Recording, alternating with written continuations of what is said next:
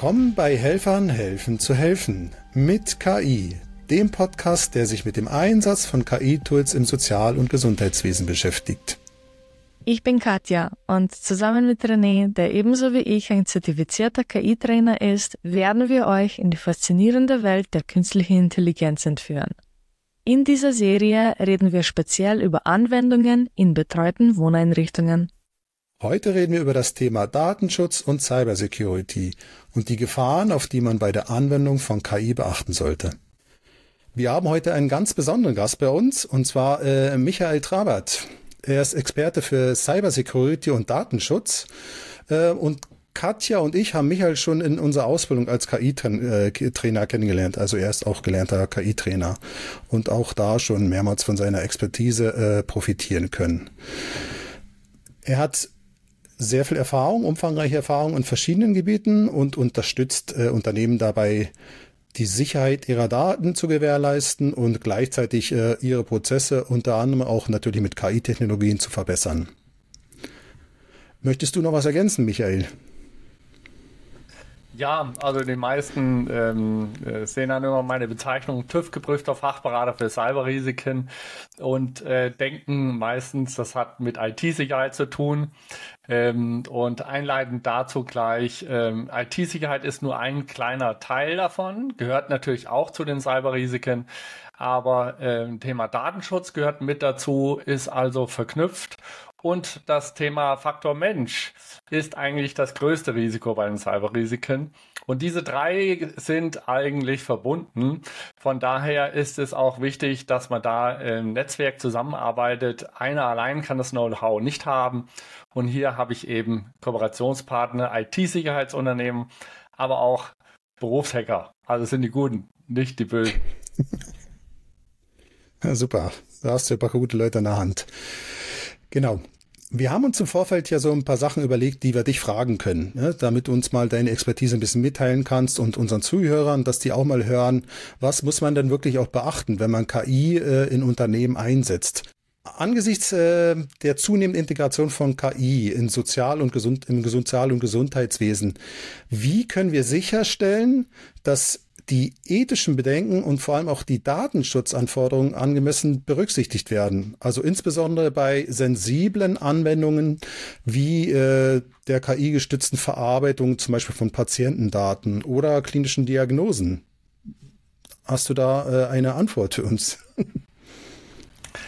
Ja, die äh, eine kurze Antwort natürlich. Ne? Ähm, eine ausgiebige wäre hier zu umfangreich, aber dennoch ähm, KI in Verbindung äh, mit Cyberrisiken ist natürlich so, dass das System äh, von der Kontrolle des Administrators abhängt. Und das ist größtenteils IT-Sicherheitsthema. Und je nachdem, wer im Gesundheitsbereich die IT administriert, ob das ein externer Dienstleister ist oder interner, der hat natürlich hier die ähm, Themen Zugangskontrollen, Zutrittskontrolle und so weiter über er, äh, dass er systemisch herstellen kann oder sollte. Und das ist äh, der technische Teil. Es gibt aber auch organisatorische Dinge, die zu regeln gelten. Und hier kann man theoretisch auch KI mit einsetzen, ähm, was wir in der Ausbildung gelernt haben, LLMs einzusetzen, um äh, Dinge zu erleichtern. Und da wäre es gut, wenn man jemanden hätte, der einem hilft, wie ihr zum Beispiel, um ähm, ein LLM zu programmieren, um den Mitarbeitern bei der Abwehr zu helfen. Das ist nämlich ein wichtiger Teil, nämlich nicht nur die IT-Sicherheit, sondern auch der Faktor Mensch die Mitarbeiter im System. Aber auch der Chef selber muss das verstehen und der muss es als erster natürlich äh, in die Wege leiten, weil er die Verantwortung trägt am Ende. Wenn er das nicht weiß, und das ist sehr oft der Fall leider, dann überlässt er alles der IT-Sicherheit und dann fehlt der ganze Rest. Thema Datenschutz, Ethik und natürlich auch Faktor Mensch. Und wenn man den Mitarbeitern das überlässt äh, und die dementsprechend dann einen Datenschutzvorfall ohne Kenntnis natürlich produzieren, dann bekommen die Schuld. Jetzt wissen wir natürlich dann auch Mitarbeiter intern entstehen da äh, in, ja, in der Kultur, in der Firmenkultur auch Probleme, die dann im Umgang mit den Chefs wieder zu weiteren Druckaufbau führen, Ängste, die geschürt werden, natürlich auch vor Hackern, die äh, irgendwelche bedrohliche Dinge tun können. Und ähm, das ist natürlich eine Kombination aus allem. Ja, sollte man irgendeine Regelung finden und das ist der erste Verantwortliche, der Chef, der das hier einleiten muss und es koordinieren muss. Also um die Verantwortlichkeit nicht hin und her ewig schieben zu können, am besten sich einen Experten zur Seite holen wie dich für Datenschutz und einen Experten wie uns, KI-Trainer, dass sie Mitarbeitern ein bisschen was erzählen über, wie bedient man diese Sachen, auf worauf muss man achten, wo ist Datenschutz ein Thema. Ja, genau. danke für deine Perspektive drauf. Das bringt uns schon zu unserem nächsten Thema, nämlich Cybersecurity hast du schon erwähnt. Was würdest du denn solchen Einrichtungen, sagen wir mal betreutes Wohnung, eine betreutes Wohnen, soziale Einrichtung, was würdest du solchen raten? Wie können sie sich am besten gegen Cyberkriminalität schützen? Was, wie können sie da vorgehen? Ja, also man sollte als erstes ähm, Verantwortlicher der Chef erkennen, was die Unterschiede sind. Er sollte sich informieren, worauf es denn ankommt, wie Datenschutz, wie Cybersicherheit, wie IT-Sicherheit und der Faktor Mensch eigentlich zusammenspielen. Und wenn er dieses Know-how hat, äh, muss ihm dann klar werden, dass er ein internes Sicherheitsmanagementsystem einführen muss. Und das beinhaltet immer alle drei Bestandteile. Faktor Mensch, sprich die Mitarbeiter müssen geschult werden über Dinge, was passieren kann als Präventionsmaßnahme. Ich sage immer, die Mitarbeiter so schulen, dass die zum äh, Schutzschild des Unternehmens werden. Ja? Und dementsprechend ist das die firmeneigene Feuerwehr für den Cybervorfall. Und ähm, dann müssen natürlich ähm, die IT-Administratoren auch wissen, dass organisatorische Maßnahmen nicht nur für die Technik wichtig sind, sondern auch für alle anderen Dinge, die ebenfalls zur äh, Prävention wichtig sind. Also das ähm, zu koordinieren ist ein äh, Prozess, den es gilt und da gilt an erster Stelle auch was in großen äh, Deutschland DAX-Konzernen beispielsweise immer ein Vorstand weiß, dass die erste auf, wichtigste Aufgabe, die Priorität ist, das Unternehmen vor Schaden zu bewahren. Das zählt vor allem anderen. Also nicht ähm, Umsätze oder wie gewinne ich Kunden, sondern erster Stelle das Unternehmen vor Schaden zu bewahren. Wenn wir uns daran halten, was große Konzerne wissen und immer schon tun, auch in kleinen Unternehmen das äh, erstmal erkennen, dann muss man hier davon ausgehen, dass es nicht darum geht, nur den Schaden, äh, sich zu schützen vor einem Schaden, sondern davon auszugehen, der Schaden tritt ein. Und was ist dann zu tun? Also ein Notfallprozess braucht es. Und äh, Prävention ist schön und gut, aber was tue ich und wer ist verantwortlich, wenn der Fall dann eintritt und die IT-Technik ist außer Kraft gesetzt? Beispielsweise ein Hacker fordert jetzt Lösegeld und droht damit, Patientendaten im Netz zu veröffentlichen. Was tue ich jetzt? Und jetzt ist es ja natürlich abzuraten, einfach direkt gleich das Lösegeld zu bezahlen. Aber wie verhandelt man mit einem Hacker?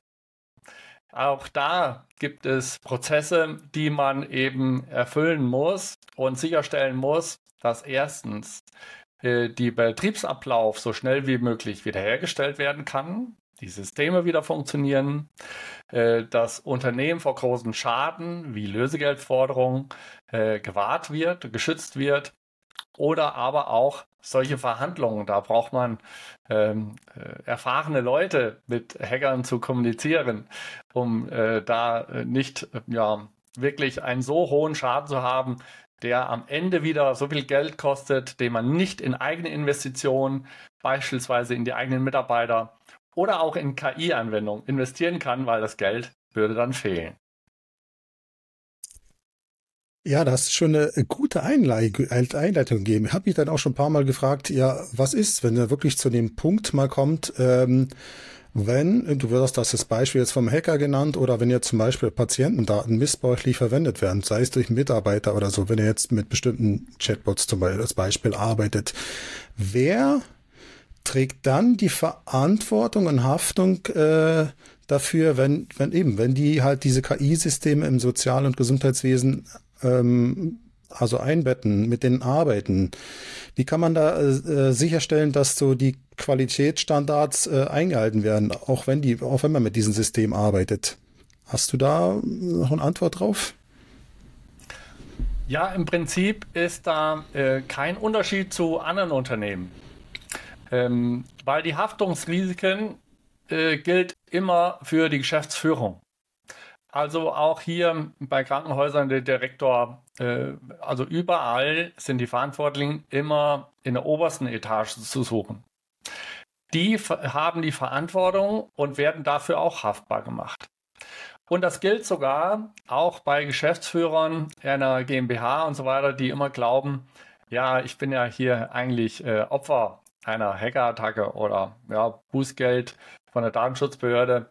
Ähm, kann ich auch nichts für, weil ja ein Hacker das, äh, die Daten veröffentlicht hat. Das ist leider nicht der Fall. Die DSGVO sieht vor, äh, dass ich bestraft werde als Täter. Und ich bin verantwortlich als Chef.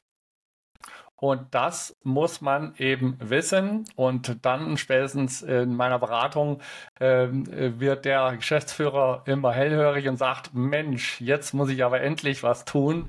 Äh, wenn ich persönlich haftbar gemacht werde, ah, so ist das, dann muss ich jetzt tatsächlich die Maßnahmen ergreifen. Also das zum Thema Verantwortung. Ja, die trägt ein Chef. Es gibt der berühmte Fall ähm, in, im Krankenhaus Neuss, NRW, ähm, das vor zwei Jahren, glaube ich, ist schon her, gehackt wurde. Und das sind Systeme äh, außer Kraft gesetzt worden. Und ein Patient ist gestorben, weil ein Gerät ausgefallen ist. Und hier wurde der Direktor sogar strafrechtlich belangt. Also nicht nur äh, Schadensersatzforderung, äh, Schmerzensgeld von natürlich Betroffenen, sondern auch noch von der Strafseite her. Dankeschön für die Beispiele. Ähm, was wäre der eine Rat, den du unseren Zuhörern heute mitgeben könntest? Ja, also der eine Rat ist eben einen kompletten Notfallprozess zu installieren, äh, der davon ausgeht, der Schaden tritt ein. Weil alle IT-Sicherheitsexperten der Welt sind sich einig, es geht nicht darum, ob, sondern wann ich von einer Attacke betroffen bin. Egal wie das passiert, durch den berühmten Mausklick eines Mitarbeiters, sage ich immer so schön, oder aber auch beim Prompt Engineering, ja, über ChatGPT kann ein Hacker hier auch einen Code einschleusen. Und wenn ich nicht darauf aufpasse, klicke auf Enter, ist der Hacker im System. Also wenn das der Fall ist, ähm, ich werde also irgendwann Opfer werden, dann muss ich jetzt die Notfallprozesse haben und die beinhalten natürlich auch, dass ich ein, ein Forensiksystem habe, äh, ein IT-Forensiker, der mir hilft, meine Systeme wieder zu säubern. Ein, ein Management, das hilft mir in der Krise, wie ein Krisenmanager, mich zu betreuen aus äh, Experten. Und dazu gibt es Netzwerke, äh, die hier äh, behilflich sind, auch wie IT-Rechtsanwälte, die mir helfen, die Meldebögen für die Datenschutzbehörde ähm, zu erstellen, die Krisenkommunikation auch mit der Polizei ähm, und Bundeskriminalamt etc. zu gestalten. Und dafür ist zum Beispiel eine Cyberversicherung ein wichtiger Rat, der zu diesem Krisenmanagement dazugehört. Weil eine Cyberversicherung hilft mir genau bei diesen Dingen, hat eine Rechtsberatung dabei, äh, hilft mir, die Systeme wiederherzustellen äh, durch IT-Dienstleister, die da angehörig sind und übernimmt eben nicht nur die Kosten, sondern auch die Initiierung von der Soforthilfe, wie ich sie immer nenne, und hilft mir auch bei ähm, Lösegeldforderungen äh, mit den Hackern zu verhandeln. Und die wissen genau, wann ist es gut, das Lösegeld zu zahlen, weil gibt es keine andere Chance oder wann eben nicht. Und das übernehmen die alles und übernehmen dann auch noch die Kosten der Betriebsunterbrechung. Wenn nämlich äh, der ganze Betrieb stillsteht oder ich Umsatzverluste habe und dementsprechend auch noch Ansprüche äh, von dritten Personen, wie zum Beispiel auch Schmerzensgeldforderung, äh, was hier durch Anwälte der Gegner auch noch äh, dazu kommt. Genau. Also das wäre ein wichtiger Punkt. So eine 24 x 7 Soforthilfe inklusive Versicherungsschutz. Wo ist dieser Versicherungsschutz gültig? Könnte man das auch, äh, ich komme aus der Schweiz, in der Schweiz machen und äh, Katja kommt aus Österreich, das auch in Österreich in Anspruch nehmen? Ja, also ich habe da äh, zwei äh, spezielle Konzeptanbieter, die sich nur auf Cyber spezialisieren und einer davon, der ähm, bietet auch Lösungen für die Schweiz an. Ähm, alle anderen, äh, bei Österreich ist in der Regel unproblematisch. Ähm, und es soll nichts gegen die Schweizer heißen, ja, aber es sind halt so bei den Versicherungen die äh, Vorgaben, äh, dass nicht jeder ein Produkt für die Schweiz hat, ja. Aber ähm, auch dafür habe ich äh, Produktanbieter, die da eine Lösung haben, für die, auch für die Schweiz. Ja, also diese Informationen findet ihr auch bei mir auf der Homepage. Ähm, äh, Katja wird einen Link dazu fügen, wo ihr Wissen äh, darüber, wie man sowas implementiert, auch zum Thema Cyberversicherung findet. Und wenn nicht, einfach äh, bei mir melden und mich fragen. Auch über die Homepage könnt ihr einfach einen Termin einbuchen bei mir. Danke, Michael. Ja, gerne. Vielen Dank. Hat mich gefreut. Vielen Dank für die Einladung. Also der Michael, ähm, unser Datenschutzexperte, ist ein Kollege von uns sozusagen. Wir sind alle KI-Trainer und wir haben, falls wir die Fragen nicht beantworten können, die ihr habt, wir sind sehr gut vernetzt. Wir kennen in jedem Bereich irgendeinem KI-Trainer, können gerne jemanden empfehlen für was immer schon anfällt. Und den Michael nehmen wir immer gerne zu so Cybersecurity-Fragen, IT-Security und vor allem Datenschutz. Am meisten habe ich aus diesem Gespräch gelernt, dass man einen Notfallprozess haben soll, einen Standard Operating Procedure für was wäre wenn, weil die Frage ist nur, wann kommt eine Attacke, eine Hackerattacke, nicht wie wehrt man sich ab, sondern was macht man, wenn es da ist, so dass man sich absichert. Wir haben aus unserem Gespräch im Nachhinein auch gelernt, dass Plugins und diese Schnittstellen, wo man verschiedene Programme mit anderen Programmen verbindet, immer ein Security-Risiko darstellen. Und für mich ist die Essenz aus dem heutigen Podcast, dass, ich glaube, der Schlüssel darin liegt, dass äh, man so eine Balance zwischen Technologie und auch den ethischen und datenschutzrechtlichen Bedenken äh, finden muss. Wir müssen wirklich sicherstellen, dass die Sicherheit und das Wohlbefinden der Patienten immer an erster Stelle stehen und damit verbunden natürlich auch die persönlichen Daten. Das bedeutet auch, dass wir eben klare Richtlinien und Standards für den Einsatz von KI-Systemen äh, benötigen. In Unternehmen bedeutet das, dass Personal kontinuierlich geschult werden muss und vor allem auch sensibilisiert werden muss im Bezug drauf, wenn man KI im Unternehmen anwendet. Auf was muss man dort alles achten? Das war eine weitere Folge von Helfer helfen zu helfen mit KI. Das war's für heute und bis zum nächsten Mal. Tschüss. Tschüss.